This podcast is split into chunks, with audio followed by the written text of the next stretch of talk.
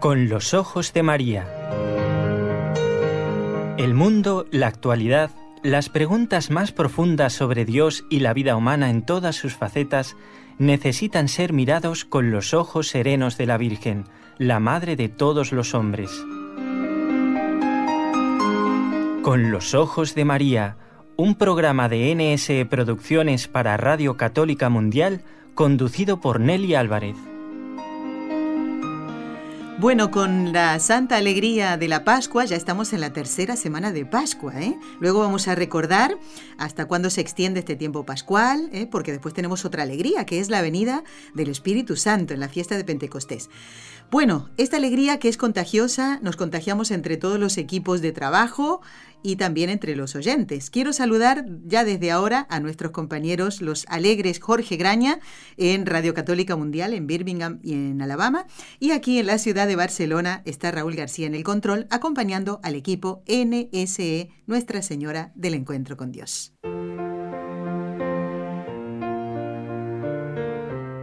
Destellos sacerdotales. Este programa número 35 del ciclo de Estellos Sacerdotales, lo hacemos en un día muy especial. Hoy es 16 de abril. Un hombre muy querido por todos cumple años. Y me parecía correr, por como es sacerdote, eh, que podamos citarlo a él. Y no solo sacerdote, sino cardenal, papa, papa emérito ahora. Estamos hablando del Papa Benedicto XVI. En en el escrito, en su texto de convocatoria al año sacerdotal, desde el 2009 al 2010, el Papa citaba a un futuro santo, al beato Papa Pablo VI, y decía, el hombre contemporáneo escucha más a gusto a los que dan testimonio que a los que enseñan, y si escucha a los que enseñan, es porque dan testimonio.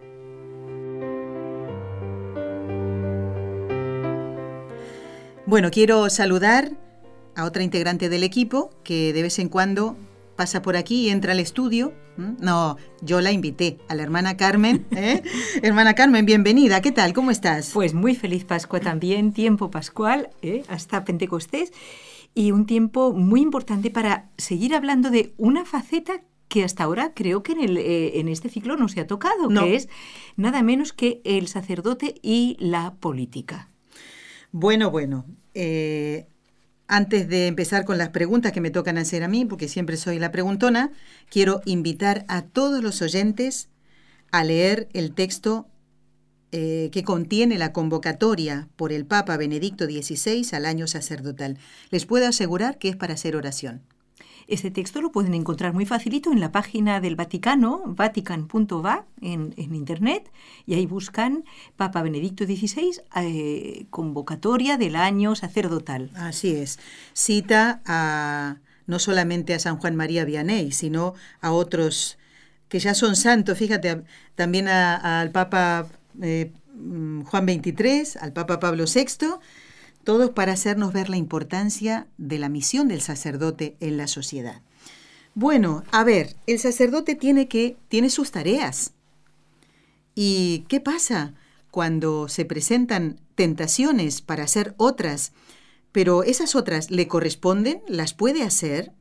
¿Puede un sacerdote tener una participación activa en partidos políticos o en sindicatos como dirigentes, como candidatos? ¿Puede un sacerdote ser diputado, ministro, alcalde o puede ocupar cualquier otro cargo con poder público? Son varias preguntas que la hermana Carmen nos va a responder. No sale porque se lo ha inventado ella. Ni mucho menos. Ni mucho menos. Y además me encanta porque como ella siempre hace, nos trae un ejemplo. ¿eh? Uno de los tantos. Pero bueno, a ver, hermana, vamos a ver, ¿puede un sacerdote afiliarse a un partido político o a un sindicato y no solo eso, sino participar activamente en él? Pues mira, Nelly, mm, uno en realidad se lo puede plantear porque En primer lugar, eh, la política es un arte muy noble. Otra cosa es porque por los defectos humanos pues hayamos, mm, se, haya, convertido la política muchas veces en un lugar de corrupción. Pero de hecho, como dicen los antiguos filósofos, eh, Aristóteles y demás, y también los filósofos católicos, es un arte muy noble. ¿eh? buscando el bien común, buscando el bien de la sociedad, poder poner eh, pues como también ha habido políticos santos, pensemos en Santo Tomás Moro, en, gobernantes santos como San Luis Rey de Francia, San Fernando III de España y tantos otros. Y también más recientemente, ¿no? El, García Moreno, presidente de Ecuador. Así es. Hombre santo. Entonces, y además debemos rezar para que haya políticos santos. Ahora, claro, la pregunta que tú haces es muy, muy hermosa y muy interesante, porque ¿De suyo hay algo que se oponga a que un sacerdote, por el hecho de estar ordenado, eh, participe en la vida pública con un compromiso estable dentro de un, dentro de un partido o al frente de una ciudad o así? ¿Qué problema hay?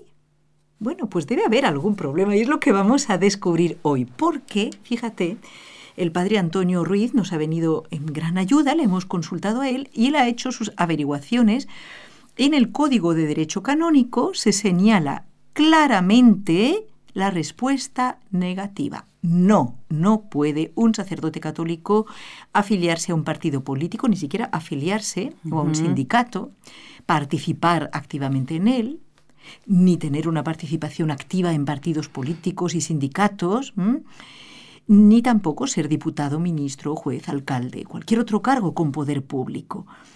Y claro, tú te podrías preguntar, eh, ¿por qué? Bueno, primero vamos a, recordar los cánones que hacen en concreto en el Código de Derecho Canónico, el canon 285, en su párrafo tercero, nos afirma claramente, les está prohibido a los clérigos aceptar aquellos cargos públicos que llevan consigo una participación en el ejercicio de la potestad civil. Y por otra parte, el Código de Derecho Canónico indica en el Canon 289, párrafo 2, que los clérigos, y esto lo vamos a ver en el ejemplo de hoy, es muy interesante, han de valerse, esto es más complejo, de las exenciones que para no ejercer cargos y oficios civiles públicos extraños al Estado clerical, les conceden las leyes y convenciones o costumbres, a no ser que el obispo propio determine otra cosa en casos particulares. Bueno, este segundo canon es más complejo, yo no soy jurista, simplemente eh, hemos aludido a los números para que ustedes lo puedan, si alguno está interesado, lo pueda compulsar bien. Pero vamos a pasar al ejemplo que es muy bonito, es histórico y además es del siglo XX y es muy aleccionador. Nelly, de un libro mm, precioso que tú y yo mm, pues, eh, hemos compartido y nos ha gustado siempre mucho. Ya está regalado, ¿eh? Sí. Yo también he regalado este libro porque vale la pena, ¿eh? un libro que se titula 40 años en el Círculo Polar, un libro del padre Segundo Llorente, un jesuita que estuvo, como ahora les cuento, em, estuvo allí como misionero muchos años. Bueno, y viene a cuento en este día 16 de abril eh, también el día de Santa Bernardita, hermana. Vamos a pedirle a ella por todos los sacerdotes. Bueno, hablar de este sacerdote eh, al que, bueno, yo conozco, pero puede ser que algún oyente pregunte, ¿pero quién fue el padre Segundo Llorente? Claro, Cuéntenmelo, por favor. ¿Y qué tiene que ver con, la política? Bueno, pues vamos a ir a ello, ya verán, pero además es sabrosísimo la forma en que lo cuenta, la gracia de la situación. Bien, bueno, él nació en el 1920 y es un año muy bueno para nacer porque es muy fácil calcular después las... Como el Papa Juan Pablo II. Aunque me estoy equivocando, no, no, no, nació en 1906, ah, estoy viendo aquí en bueno, bueno. Estoy equivocando, eh, justo, estoy equivocándome con Juan Pablo II. Mira, él a los 19 años, era el mayor de siete hermanos y dos hermanas, pero a los 19 años decidió ser misionero. Y fíjense qué bonito, buscó en el mapa el lugar más difícil en todo el mundo y obtuvo permiso para venir hasta Alaska. ¿Y sabes esto quién lo dice? El jefe, cuando murió el padre Llorente, ¿eh? el jefe de cámara y de la Cámara y del presidente y presidente del Senado de Alaska, Fíjate. en agradecimiento a los servicios que realizó el padre Llorente, como político y por eso es muy curioso el caso y, él mismo nos va a demostrar que no conviene a un sacerdote ser político y sin embargo él vivió esa experiencia. Claro, muy ¿Cómo bien. es posible? Es lo que vamos a compartir hoy. ¿Algún otro dato del padre Llorente? Pues sí, mira, por ejemplo, eso de que obtuvo, se hizo jesuita, entró en la compañía de Jesús, obtuvo permiso para venir a Alaska, aunque luego le, le costó bastante. ¿eh? Pasó casi 40 años en lugares tales como el delta del Yukon, uh -huh. o sea, los lugares realmente que él había soñado porque eran los más inaccesibles. Y resulta, Nelly, que llegó el día en que fue elegido diputado del Congreso de Alaska. Vamos a ver en qué situación. Uh -huh. Esto eh, fue, ¿de qué año estamos hablando? Porque estamos en el 2018, nos has leído el canon que dice clarísimo que un sacerdote bueno, no puede acceder a estos puestos políticos. Muy bien dicho, pero es que este... Eh, esto era una realidad ya mm, desde hace mucho tiempo, pero es verdad que en este nuevo canon, el mismo padre, el, el mismo padre Llorente, en su libro, que vamos ahora a comentar algunas partes para, para responder a las preguntas, responde a esta duda. Ah, muy bien. Entonces, bueno. eh, en su momento lo vas a saber. Muy bien. Lo que sí quiero decir que él escribió 12 libros sobre Alaska durante su vida, todos en, en lengua española, aunque luego él habló muy, muy bien inglés. Uh -huh. Pasó tres años después de Alaska eh, por, por, una enfermedad, tuvo que, que viajar eh, fuera de Alaska, a los Estados Unidos, en Washington. Pasó tres años en, el colegio, en un colegio de Kansas, de Santa María, el donde había sido ordenado sacerdote en 1934, por cierto. Y bueno, finalmente vamos a ver que... Es político. Que fue político, exactamente. Ay, ay, ay, y hablaremos también de la fecha de su muerte. Bueno, hermana, no puedo dejar de preguntarte cómo es posible que votaran por el padre Segundo Llorente, padre sacerdote, ¿eh? Sí, sí. como diputado. ¿Cómo es esto? Misionero y además extranjero. A ver, o sea, exactamente, porque él era español, era sí. de, de, León. Pues mira, sí, exacto. Entonces, fíjate oh. qué cosa más curiosa.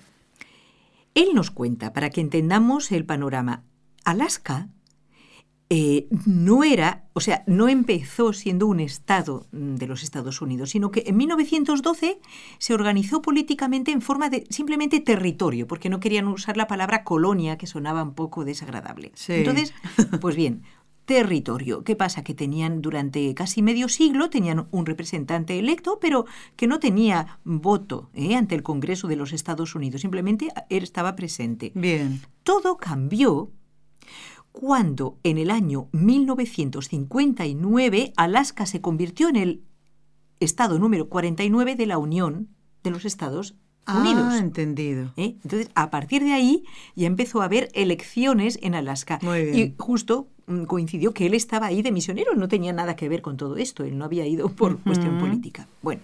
¿Cómo se fiaban de él, hermana? Ya, lo vamos a ver. Claro. Eso es lo, lo, curioso, porque él en ningún momento buscó meterse en la política, sino que como que lo... No hizo campaña. Ay, al contrario. Aquella inmensa extensión de tierra, también hay que saberlo, eh, y, y de tierra, bueno, ¿de qué tierra? De una tierra helada durante muchos meses, se dividió en distritos electorales, atención al dato, donde todos los nativos la mayoría esquimales, uh -huh. en lo más recóndito de la tundra, deberían ir a votar.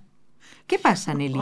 Que la inmensa mayoría de estos indígenas, especialmente los de las áreas más apartadas de la tundra, uh -huh. no tenían ni idea de qué de era nada. esto de votar. Jamás en su vida habían leído nada de esto. Ay, señor. Claro, algunos, los blancos y algunos indígenas sí conocían el sistema de voto. Entendido. Pero la mayoría, sobre todo lo, la, los esquimales, no sabían de qué iba. Uh -huh. Y esto es importante para saber por qué lo, le votaron Claro, a él. ¿eh? entendido. Muy ellos, bien. ellos no sabían que un sacerdote no podía ser político, claro. no sabían nada de esto. Es bueno que expliques todo esto para poder entender por qué Claro. él llega a ser diputado. ¿eh? Correcto. Vamos a ver. Pues mira, sepamos que él, él se encontraba en otoño de 1960, cuando ya se preparaban en Alaska para elegir los candidatos al Congreso Estatal, él estaba tranquilamente como, ejerciendo como misionero en el Bajo Yukon, en la parte del río, que constituía el distrito electoral número 24, Ujú. con una extensión, fíjate, de más de 16.000 millas cuadradas. Esto significa que solamente, fíjate, su distrito electoral Sí. era el doble de la superficie del estado, por ejemplo, de Massachusetts. Solo su distrito electoral.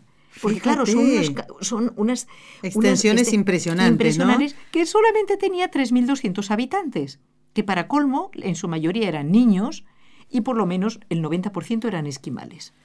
Bueno, todo esto ¿eh? viene muy bien porque nos, nos hace pensar, digo, bueno, eh, que, entonces, ¿qué pasó? ¿Lo eligieron como diputado? Pues es lo que vas a ver.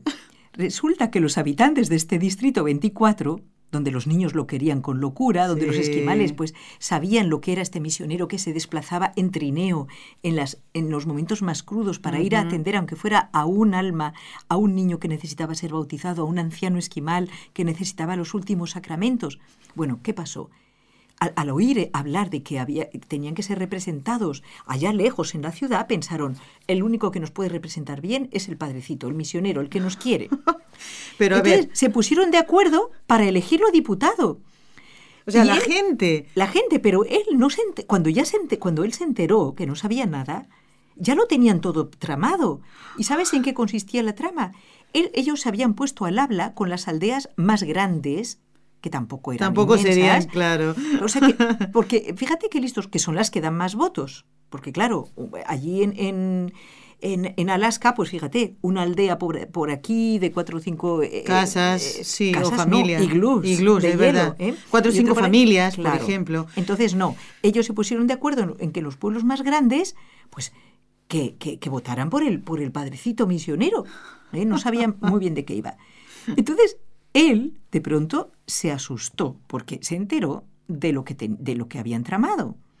Y de hecho, uno de los electores blancos, que sí sabía muy bien de qué iban las elecciones, le, preguntó, le dijo, ¿usted, si fuera elegido realmente, actuaría en la Cámara de Diputados del Estado de Alaska? Entonces, al hacerle esa pregunta, él ya se asustó. Ya no, no era una broma, sino que naturalmente se alarmó un, poquitirri, un poquitirrín, como él dice en su libro, y, lo primero que, fue a decirle a los cabecillas, a los que habían organizado esa campaña para votar por él, que eran sencilla gente, atención, yo no voy a actuar en la Cámara si no, si no lo permite mi señor obispo. que yo acepte o no, eso va a depender de él. Para empezar, yo no me he presentado a estas elecciones, ustedes me han votado sin que yo me presente. Entonces, el señor obispo y el superior de la misión tomaron nota de todo. Bueno, bueno. ¿Qué pasó después pues entonces? Pues verás. Como todavía lo tomaban todo el mundo un poco a broma, al poco tiempo el mismo ciudadano le vino a decir que el obispo de Fairbanks, que era su obispo, había dicho que si la mayoría de los electores le elegían, él no se opondría. Claro, ¿qué pasa? Esto era como una luz verde para seguir adelante con aquella trama que te digo que el mismo obispo, dice él, yo creo que dio la luz verde porque pensó firmemente que yo no tenía ninguna posibilidad de ser elegido. O sea que es, hay que ver la cosa en su salsa. Es, claro, exactamente. Y además estamos hablando de más de 50 años atrás. No, sí, no, claro, esto es claro, esto fue en 1960. 60. Sí, Ni habíamos nacido, hermano. Bueno, no exageremos mucho. Siguiente. En 61 nacíamos tú y yo. Así es. Y, quizás muchos oyentes. Obviamente. Que, que, se reporten los que, los que nacieron igual en el 61 con nosotras. Pero él dice con mucha gracia, ahora vino lo gordo. Resultó que fue el primer caso de un sacerdote católico elegido, porque salí elegido, ¡Qué barbaridad! para una legislatura norteamericana con voz y voto desde que la nación se independizó de Inglaterra. Y, aquí con un poquito de humor, él comenta, lo curioso fue que hay protestantes en el Distrito 24 y que ellos mismos me votaron. Bueno, es, es, delicioso, es delicioso. Porque vemos que lo que buscaban era el bien común. Conocían este misionero que era el que más amaba a la población y lo había demostrado. De hecho, él les ayudaba en todo. Les buscaba, por ejemplo, a los niños, pues una escuela, buscaba sí, una buena para escuela, que tuvieran, ¿eh? pero incluso Nelly para que tuvieran papeles, porque ni siquiera no estaban censados la gente. En imagínate, en lo más recóndito de la tundra. Qué interesante. En, ¿eh? en tierras que estaban heladas la mayor parte del año.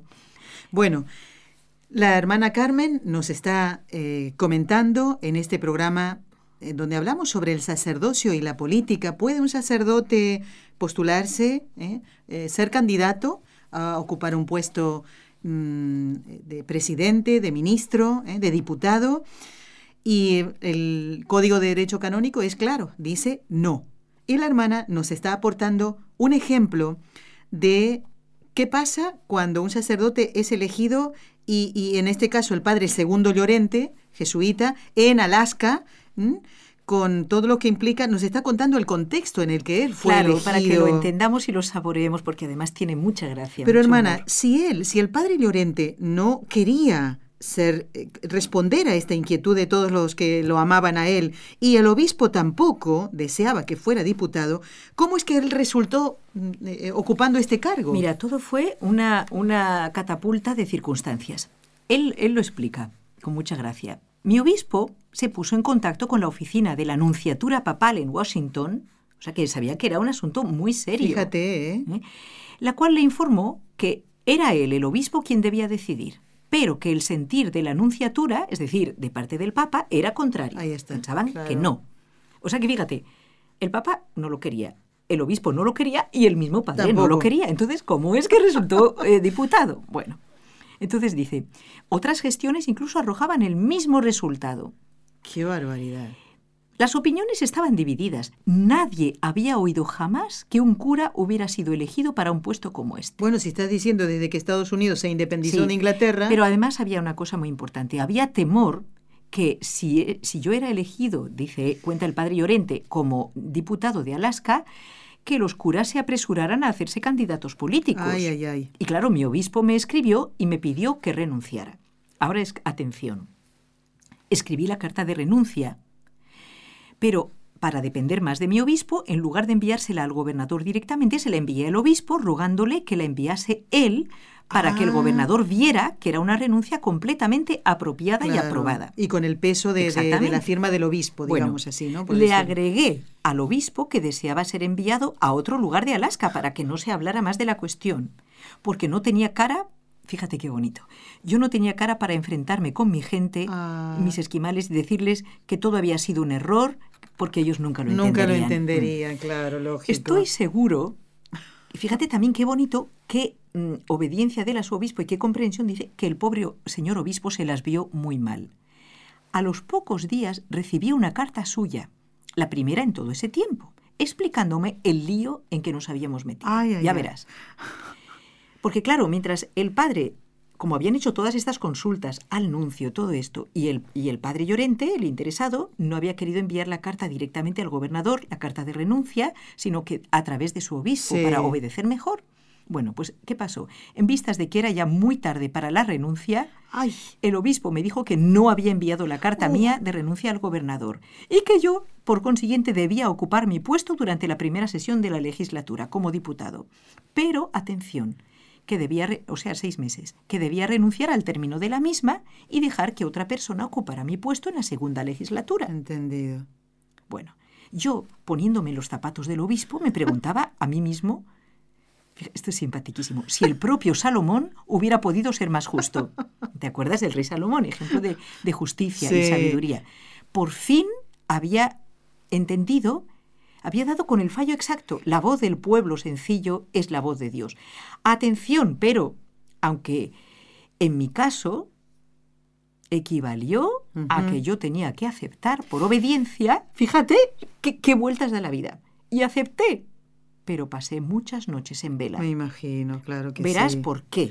Pero qué, qué paradoja, ¿no? Todo esto que se da, hermana, ¿eh? Pues mira- todo lo que nos estás relatando con mucho detalle para que lo podamos entender La primera mejor. paradoja, Nelly, es que mientras en otros países los misioneros son ignorados o incluso perseguidos a muerte, resulta que en la Alaska americana no solamente no lo perseguían, sino que lo habían elegido diputado a un misionero y a un extranjero. Claro. Y que sus electores eran esquimales. Y este era el primer sacerdote elegido para la Cámara de Diputados. Bueno, se puede decir que sí, que lo persiguieron para que eso se, se Sí, diera, ¿no? ¿Eh? Ciertamente, porque él no lo quería. Bueno, a ver, este, eh, o, em, su tarea, la del padre Segundo Llorente, ejerciendo este oficio en la primera sesión de la legislatura, como dice, mientras duró ese oficio, ¿cómo fue, a ver, su ministerio sacerdotal, hermana? Porque Bueno. él era muy cuidadoso de la tarea y de la misión del sacer de él como sacerdote. Pues aquí empieza la parte dolorosa del tema, dolorosa para él en primer lugar, que fue que por eso vamos a comprender por qué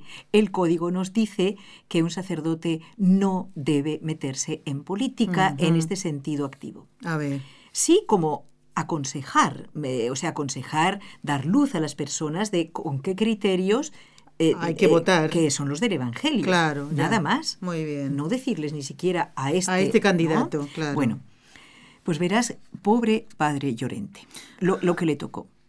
Dice, salí para la capital de Alaska, Juneau, eh, en la segunda semana de enero de 1961. Fui a la parroquia católica, me entregaron la copia en la que el obispo de esta ciudad había escrito al párroco acerca de, de cuál iba a ser mi situación de ahora en adelante.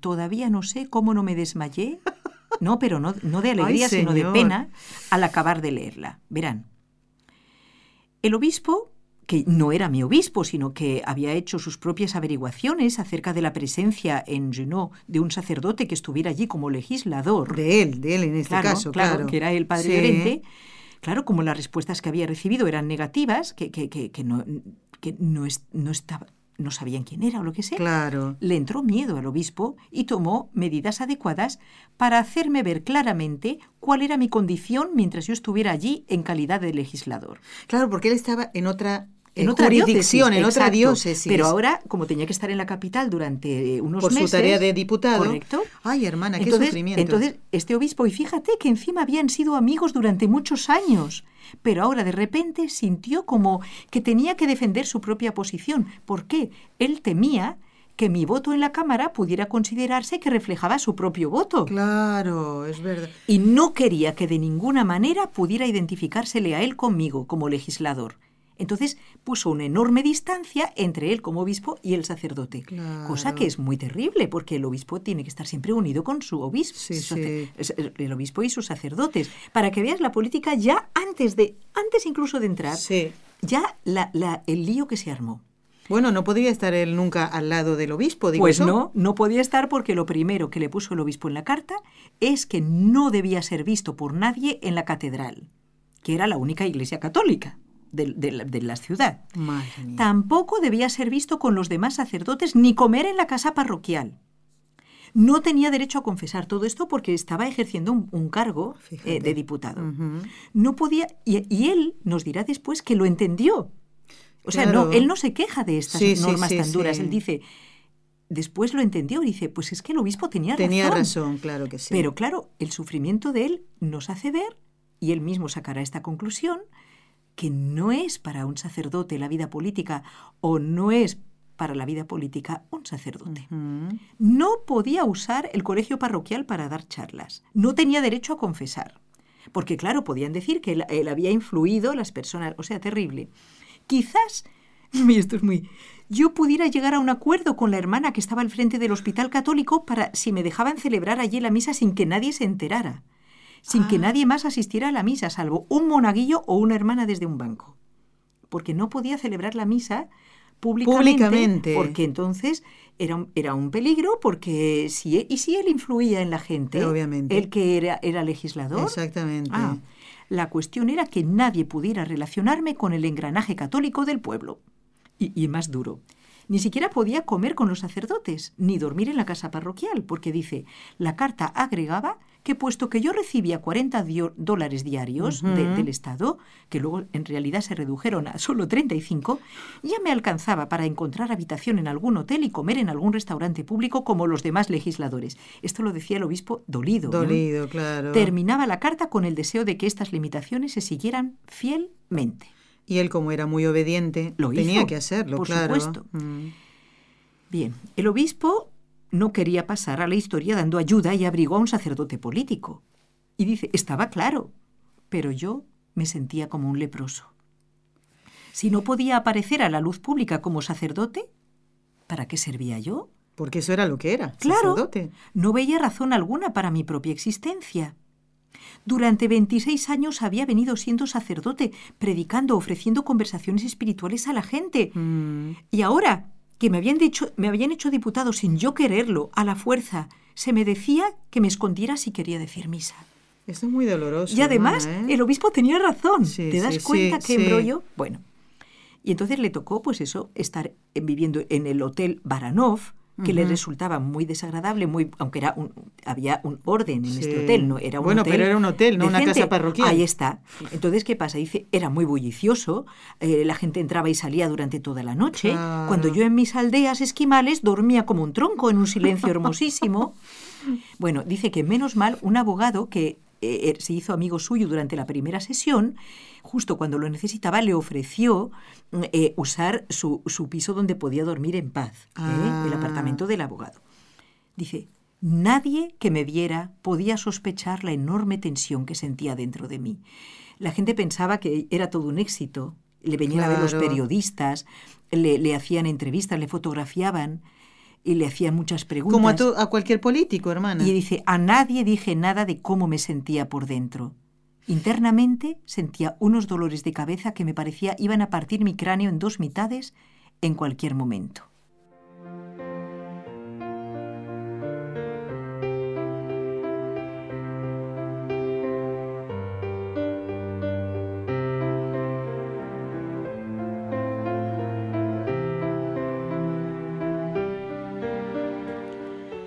Bueno, todo esto nos hace pensar. Nos reímos en algunos momentos de la forma de escribir del padre Llorente. Él mismo también. Porque él mismo es así, y menos mal que lo tomaba de Sí, esta manera, ¿no? Era, era muy simpático, muy alegre, pero era humano. Y también su corazón sufrió mucho en estas circunstancias. Y su corazón sacerdotal, Sí, como sí, lo sí. seguiremos viendo en él. espero. Exactamente. Hermana, yo quiero darte las gracias eh, por este ratito en que hemos compartido estas experiencias, en este poco tiempo que estuvo como diputado el padre Llorente, y recordar lo que preguntábamos al principio. ¿Puede un sacerdote ser eh, candidato a un puesto político? ¿Puede ser ministro, diputado, alcalde? ¿eh? afiliarse a un sindicato? Y la respuesta es no. Así lo dice el Código de Derecho Canónico. Recordamos los, los cánones, hermana, entonces. Canon 285, 289 principalmente. Eh, Nelly, si te parece, cuando sigamos hablando de este tema para dejarlo redondeado, para que veamos qué es lo que ocurrió al final ¿eh? y cómo él se pudo liberar de esta tensión y ver que y dejar de, de- de- de ejercer un oficio que lo hizo con todo su amor, ¿eh? una vez que se lo mandaron y por esta catapulta que hemos visto de, de circunstancias, él lo hizo con todo el amor a Cristo y a los hombres, pero en cuanto pudo se libró de esto para poder seguir siendo un sacerdote. Bueno, yo quiero dejar unas preguntas pendientes. ¿Cómo eran esas jornadas ejerciendo el oficio de diputado? Eh, y también mm, eh, si él había sido ordenado sacerdote, ¿era para estar así, de aquí para allá, con este ajetreo? ¿Y qué nos dice el padre Llorente del sacerdocio y la política? Él mismo va a responder. Y le responde no solamente a nosotros como oyentes del programa y nosotros aquí en el estudio, sino le responde a los sacerdotes que hoy en el siglo XXI pueden preguntarse si esto es compatible, el sacerdocio y la política. Dentro de poquito volverá la hermana Carmen, que hoy no puede quedarse con nosotros, pero yo estoy contenta por todo lo que nos has contado, hermana. La verdad es que es muy bonito como él lo cuenta. Sí, sí, sí. Muy, como tú dices, muy humano, muy divino también y, y muy aleccionador. Exactamente. Bueno, amigos, no se vayan, ¿eh? La hermana Carmen va a hacer otras tareas, pero yo me quedo aquí en el estudio. No me dejen sola, ¿eh? Gracias por todo, hermana, y de nuevo, muy felices Pascuas de Resurrección.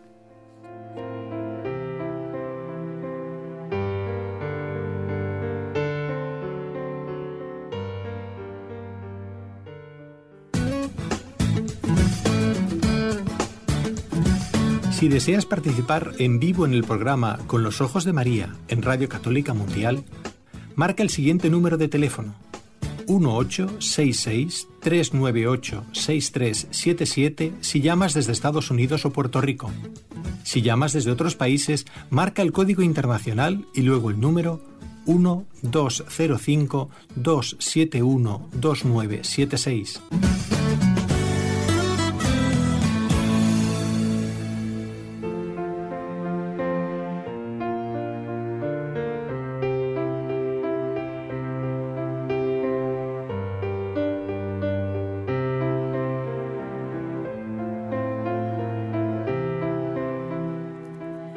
Bueno, muy bien, vamos ahora a repasar algunos datos que sería bueno que tomaran nota de ellos. ¿eh?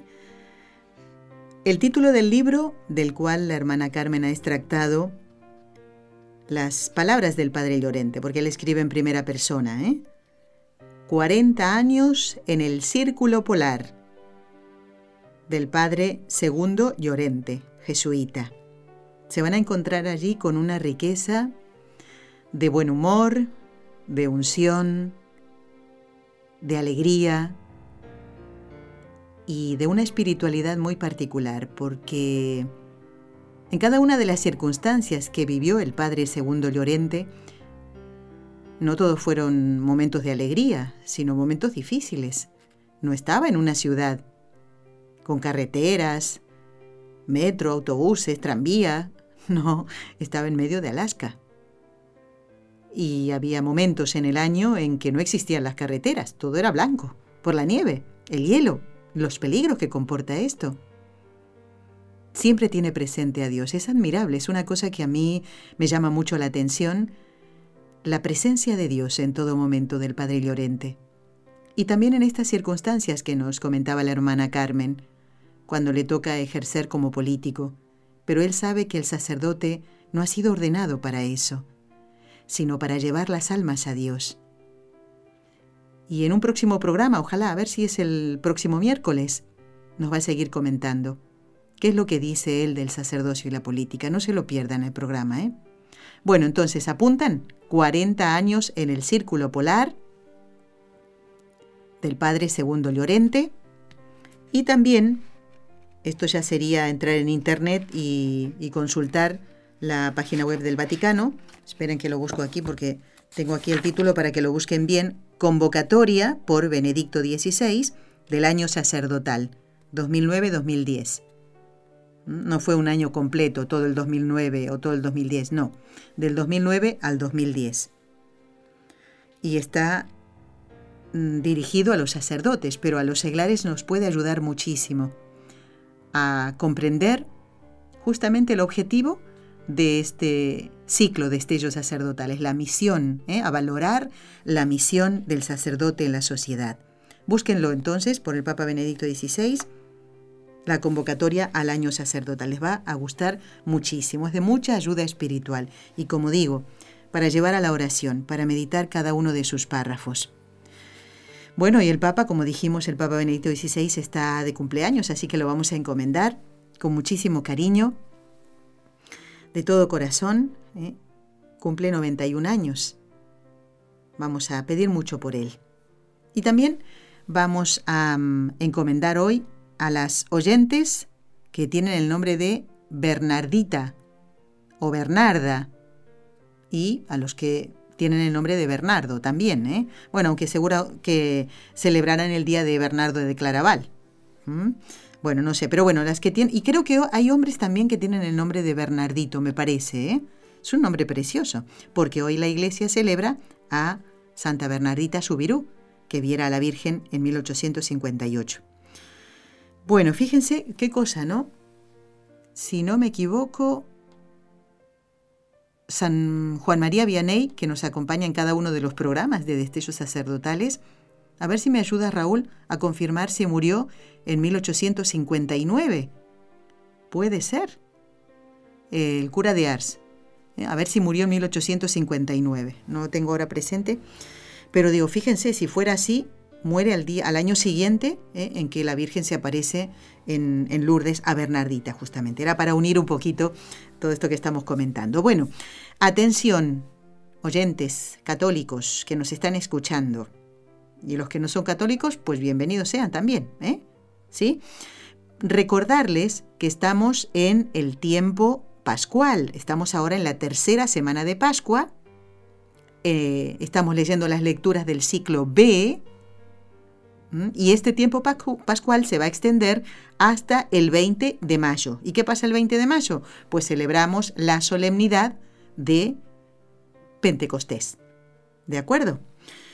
Y hoy pensé mucho esta mañana en la oración, eh, leyendo un poquito la lectura del Evangelio, el Evangelio de hoy, de este día lunes 16, decía yo, qué bien viene este Evangelio para el tema que vamos a tocar con la hermana Carmen, pensaba, el sacerdocio y la política.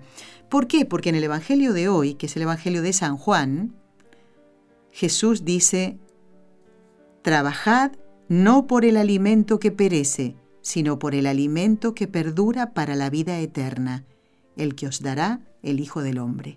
¿eh? Ya tenemos una llamada. Sí, podemos saludar a José de Massachusetts. José, muy buenas. Gracias, hermana. ¿Qué tal? buenos días. buenos días. Muy bien.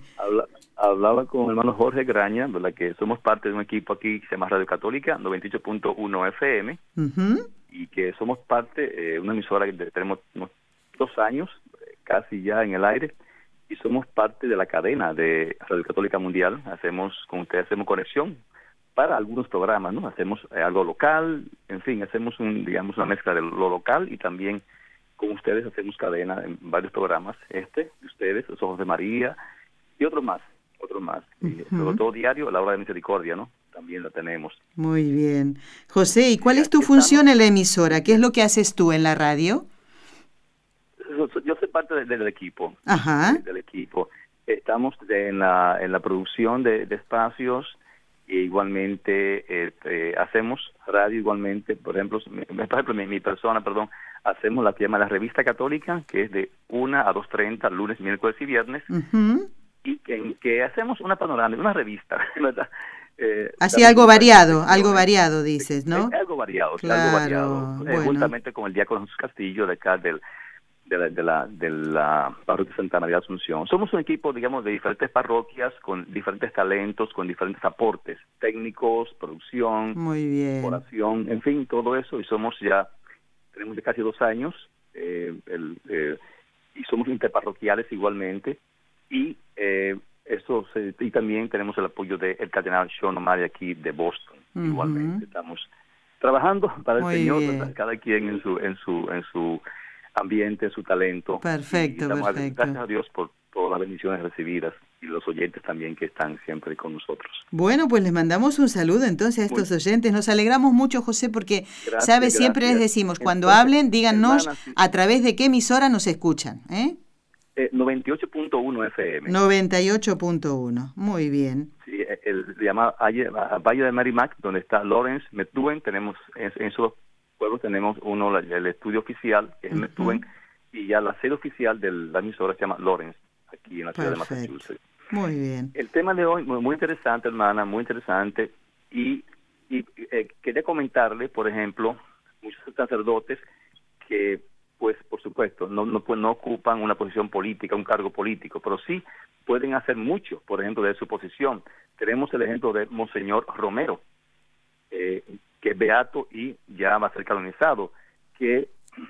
ya es santo, José, ya es santo, ¿eh? Que aunque no ocupó un cargo político, sí, o sea, político partidista, sí asumió una posición de defensa de los pobres, asumió una posición, de cierta forma política, de forma general, aunque no partidista, pero sí pudo él, pues, decir favor de no matar a sus hermanos, favor, sino del gobierno o del ejército, no mate a sus hermanos. Y también abogó por la igualdad verdad social la, eh, y la justicia y por la paz en su país, El Salvador. Es decir, que este, este obispo, Monseñor Romero, eh, es un ejemplo ¿no? de, de cómo la iglesia también juega un papel o entra en una posición en defensa eh, de, de los pobres, en este caso. Sí, sí, sí, sí. Perfecto, José, muy bien pedir a, los gobiernos igualmente que se ocupen más de que su pueblo eh, tenga lo básico, ¿no? Que es salud, techo, educación, comida. Entonces, esa posición que, que asumió. Claro, y que pueda, pues, un pueblo también que pueda vivir su fe, José, ¿eh? porque ya lo decía Jacinta, hay de los gobiernos ¿eh? que, que no dejan a la iglesia trabajar, ¿no?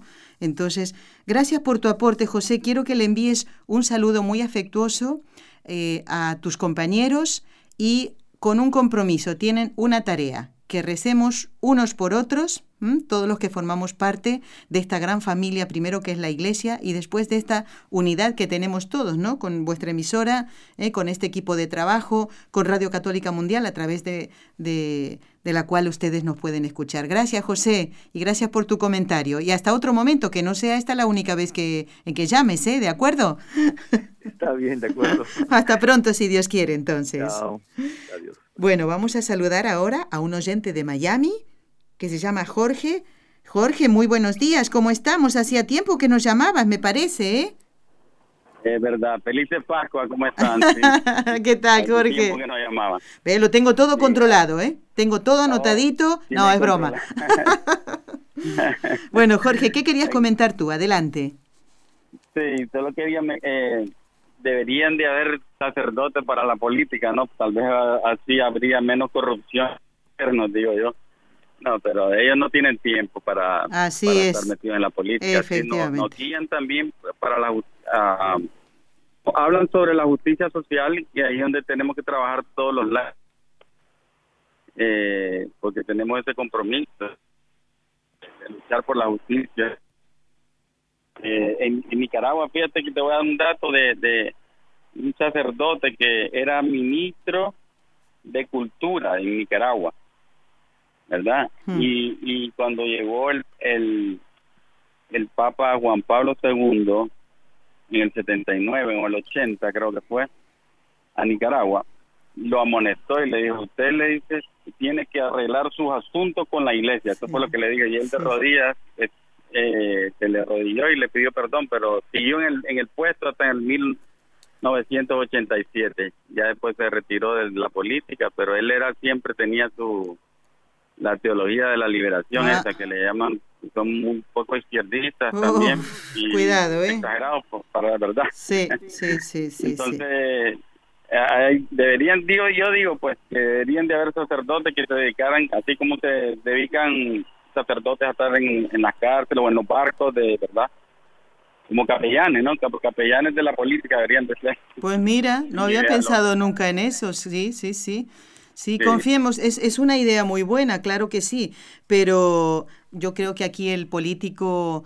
Eh, porque claro, si uno es capellán de un circo, por ejemplo, ¿no? Hay una pastoral dedicada a ellos eh, y además son las mismas personas del circo que piden los sacramentos, Jorge, pero en este caso es un, una, un sector muy especial de la sociedad, la, la, política, ¿no? Porque uno, un político individualmente puede ir a, va a la parroquia, va a misa, solicita los sacramentos, y ojalá que sea coherente ¿eh? con eso que dice creer y, y, con la fe que dice profesar, ¿no?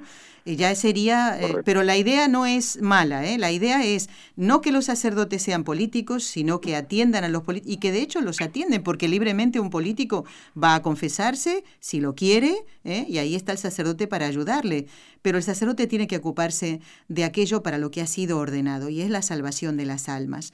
Lo que no quiere decir es que no, como decía la hermana Carmen antes, ¿no? que ayude a las personas a orientar en el caso de que cuando toque votar, sin decir nombres, pero orientarles. Tenemos que saber los diez mandamientos y eso es eh, eh, lo que nos puede ayudar a la hora de decir, a ver, este candidato es responde a estas eh, inquietudes que tiene que ver con la fe. Y ahí está. Jorge, pues muy buena idea. Fíjate las cosas que surgen en estos programas, ¿eh? Bueno, ya cortó Jorge, yo largándole mis, mis sermones. Bueno, vamos a rezar. Vamos a poner la música de las tres Ave Marías. Quiero invitar a José, y a Jorge. Hoy parece que las señoras, las chicas, dijeron, ah, mira, si es política, a mí no me metan, que llamen los señores. bueno, vamos a rezar entonces, vamos a encomendar a nuestro querido Papa Emérito Benedicto XVI en el día de su cumpleaños, a todos los oyentes que tienen el nombre de Bernardita o Bernardito y celebran hoy a, a esta querida santa, tan querida, ¿eh? En el nombre del Padre y del Hijo y del Espíritu Santo. Amén. María, Madre mía, por el poder que te concedió el Padre, libra a todos los sacerdotes de caer en pecado, por la sabiduría que te concedió el Hijo y por el amor que te concedió el Espíritu Santo. Dios te salve María, llena eres de gracia, el Señor es contigo. Bendita tú eres entre todas las mujeres, y bendito es el fruto de tu vientre, Jesús. Santa María, Madre de Dios, ruega por nosotros pecadores, ahora y en la hora de nuestra muerte. Amén. Dios te salve María, llena eres de gracia, el Señor es contigo, bendita tú eres entre todas las mujeres, y bendito es el fruto de tu vientre, Jesús. Santa María, Madre de Dios, ruega por nosotros pecadores, ahora y en la hora de nuestra muerte. Amén. Dios te salve María, llena eres de gracia, el Señor es contigo. Bendita tú eres entre todas las mujeres, y bendito es el fruto de tu vientre, Jesús. Santa María, Madre de Dios, ruega por nosotros pecadores, ahora y en la hora de nuestra muerte. Amén. Dios Padre Todopoderoso, por intercesión del Inmaculado Corazón de María, te pedimos la santidad de los sacerdotes del mundo entero. Bueno, vamos a dar paso a la siguiente llamada telefónica que no es un caballero, es una dama. Ana, de Miami también. Ana, muy buenos días, ¿qué tal? Hola Nelly, no sabes cuánta alegría me da oír tu programa. Yo lo oigo siempre y hoy fue una cosa muy especial porque aquí vivía el padre Llorente, el hermano de Segundo Llorente. No. Sí, mis, mis dos guías espirituales, yo quedé viuda cuando tenía 52 años, mi esposo murió de un ataque cardíaco masivo y gracias a mis dos guías espirituales jesuitas, el padre Ascoitia, el padre Casardiña, que hoy están en el cielo, pues pude rebasar y adaptarme a la voluntad del Señor. Eh, le digo que me impresionó mucho porque aquí se habla mucho del padre Llorente. Y no sabía que él había sido diputado. Ana, Ana, hazme un favorcito. Anita, escúchame. Ana, escúchame, Anita. baja el sonido de tu ordenador o de tu radio porque te estamos escuchando un eco. Se oye bien la comunicación, pero se está escuchando un eco. A ver, ahí ves, me estoy escuchando yo. A ver, apaga la radio, háblame solamente por... Ah, bueno, a ver ahora. No, que te digo que yo pues ahí está mejor. de Miami Beach, Florida, y que mis hijos fueron a colegios jesuitas. Y aquí se conoce mucho al, padre Llorente porque su hermano fue eh, instructor de los estudiantes universitarios católicos. Y también mis dos guías espirituales fueron jesuitas cuando yo quedé viuda. Eso lo a entendí. Los 52 años, en el año 95. Y mis dos guías, el padre Ascoitia y el padre Sardiña, pues me ayudaron mucho. Yo trabajé con el padre Ascoitia en los encuentros espirituales. Así que mm, oigo su programa a través de Radio Paz, que vivo con Radio Paz porque ya estoy retirada. Así que disfruto mucho su programa y todo lo que usted trae al programa. Bueno, Ana, me alegro de esto que nos comentas. Qué bonito, ¿no? Cada programa nos deja un, un, no sé, un sabor muy especial y nos deja dos minutos, me acaba de decir Raúl. Ay, Dios mío, este hombre siempre está con el reloj. ¿No puedo hacer un programa de una hora y cuarto? ¿Algún día? Me dice que no. Bueno, Ana, te mando un abrazo muy fuerte también para ti, para Jorge y para José, que han llamado antes, felices y santas Pascuas de Resurrección, y para todos los compañeros eh, de 98.1 FM allí en Massachusetts, y también para los de Radio Paz y otras emisoras que eh, conectan con Radio Católica Mundial también. ¿Me das dos minutos para leer un par de correos? Chiquito, un chiquito minuto. Bueno, nos escribe un matrimonio, José Alfredo y Lucía Guadalupe. Dice, apenas mencionó el canal de YouTube, entramos. Es un gusto conocerla, aunque sea en vídeo, dice. Saludos, que Dios les dé fortaleza para continuar su ministerio. Bueno, mira, eh, Lucía Guadalupe y José Alfredo, ¿Les gustaría vernos a Raúl y a mí juntos dando nuestro testimonio como mm, amigos de, de, de, los medios de comunicación, en este caso de NSE? Bueno, si entran en el canal de YouTube y buscan amigos NSE Raúl y Nelly, podrán ver también nuestro testimonio y un poquito de imágenes de nuestra casa, cuando ponemos la mesa, tendemos la ropa, esa cosa de todos los días, digamos, que seguro que ustedes también deben hacer, ¿eh? Así que bueno, gracias por, esta, por este mensaje. También nos escribe otra Guadalupe desde Birmingham, los escucho, es edificante, me encanta el programa, yo quiero mandarle a un sacerdote de mi parroquia, Santa Teresa, los programas, no sé cómo hacer. Y le ayuda el diácono Silverio. Muy bien. Ah, y nos hace una pregunta sobre los diáconos. Guadalupe, dejo este correo para contestarte. En primer lugar, Dios mediante, el próximo miércoles. No te pierdas el programa. Quiero contestarte con tiempo y no corriendo como lo voy a hacer ahora, si lo haría. ¿eh? Así que a todos, gracias por habernos acompañado. Hasta el próximo miércoles, si Dios lo permite, en el programa Con los Ojos de María. Que Dios los bendiga a todos. Has escuchado un programa de NSE Producciones para Radio Católica Mundial.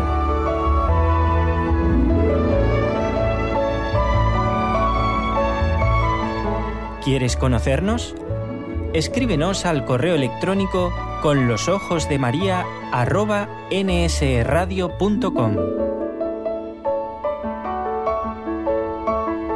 Envíanos tus sugerencias o comentarios con los ojos de María arroba nsradio.com.